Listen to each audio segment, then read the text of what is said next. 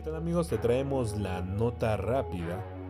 Hace unos días te platiqué sobre el origen del pan de muerto, y si bien es una de nuestras tradiciones en las festividades de todos los santos, recordemos que también es una fuente de ingreso en esta época para todos nuestros amigos panaderos.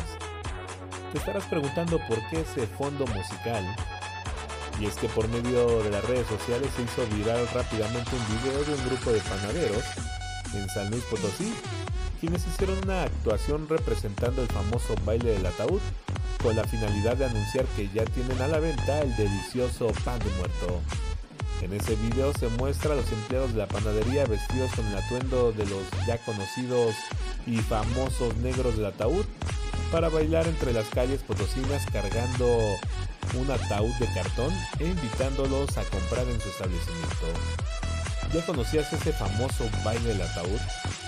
Bueno, por si no lo conocías, su origen se dio en Ghana, territorio africano, donde este famoso grupo de hombres ofrece sus servicios de baile para despedir a los muertos, pero con una coreografía de mucho ritmo. Es una paradoja donde se gana la vida bailando con la muerte. México es un país que celebra la muerte desde tiempos ancestrales cada primero y 2 de noviembre hacemos la fiesta más grande del mundo la fiesta del Día de Muertos. Síguenos en crónicapoliciaca.com, noticiasnr.com. Saludos cordiales de Raúl Gutiérrez.